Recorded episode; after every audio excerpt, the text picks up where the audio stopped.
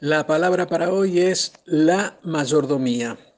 El concepto de mayordomía tiene varias acepciones y podríamos decir que es el puesto o el empleo de un administrador. Es decir, es algo así como el criado principal de una vivienda que controla los gastos o la administración de una cofradía o una congregación. También podríamos decir que es el trabajo de supervisar o cuidar de algo que puede ser una organización o una propiedad. Desde el punto de vista bíblico, la mayordomía es la responsabilidad de administrar o atender las asignaciones que uno recibe en el llamamiento.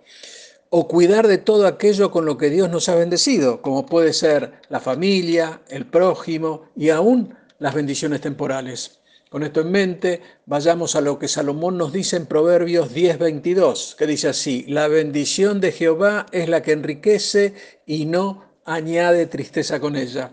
Y aquí Salomón nos está diciendo que Dios bendice nuestras vidas y que lo hace de muchas maneras y que siempre esas bendiciones son regalos de Dios que nos llenan de regocijo.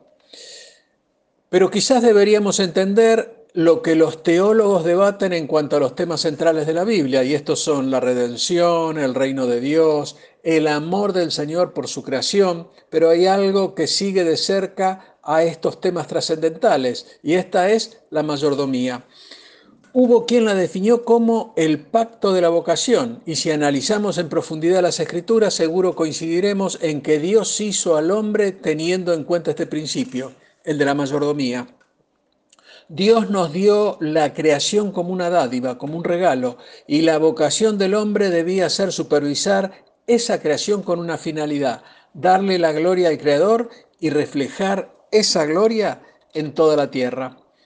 Y aquí, hermano, un principio, y el mismo es que nosotros debemos ser agradecidos por las bendiciones que recibimos de nuestro Padre Celestial, y por sobre todo debemos valorar todo lo que Él nos da y debemos cuidarlo con diligencia. Y esto es así porque Dios estará observando lo que hacemos con lo que Él nos da. Y si administramos bien, seguro estoy que recibiremos más y más bendiciones. Y estas bendiciones pueden venir de muchas maneras. Por ejemplo, dándonos un buen trabajo, una buena familia, prosperidad en nuestro negocio, buenas amistades, logros en nuestros estudios, una buena casa, un buen auto, poniendo ángeles a nuestro alrededor para que nos ayudes, dándonos más fe, más sabiduría y tantas cosas más.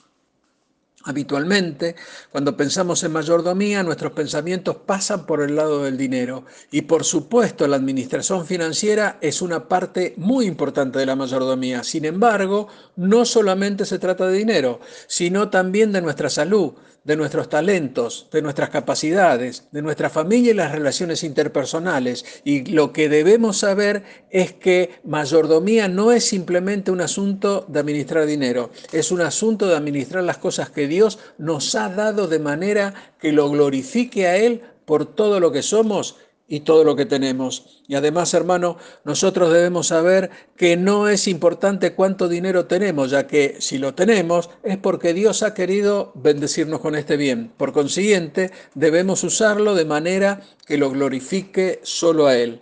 El mismo rey David reconoció que todas las cosas vienen de Dios. ¿eh? En Primera de Crónicas 29:14 dice, porque ¿quién soy yo y quién es mi pueblo para que pudiésemos ofrecer voluntariamente cosas semejantes? Pues todo es tuyo y de lo recibido de tu mano te damos.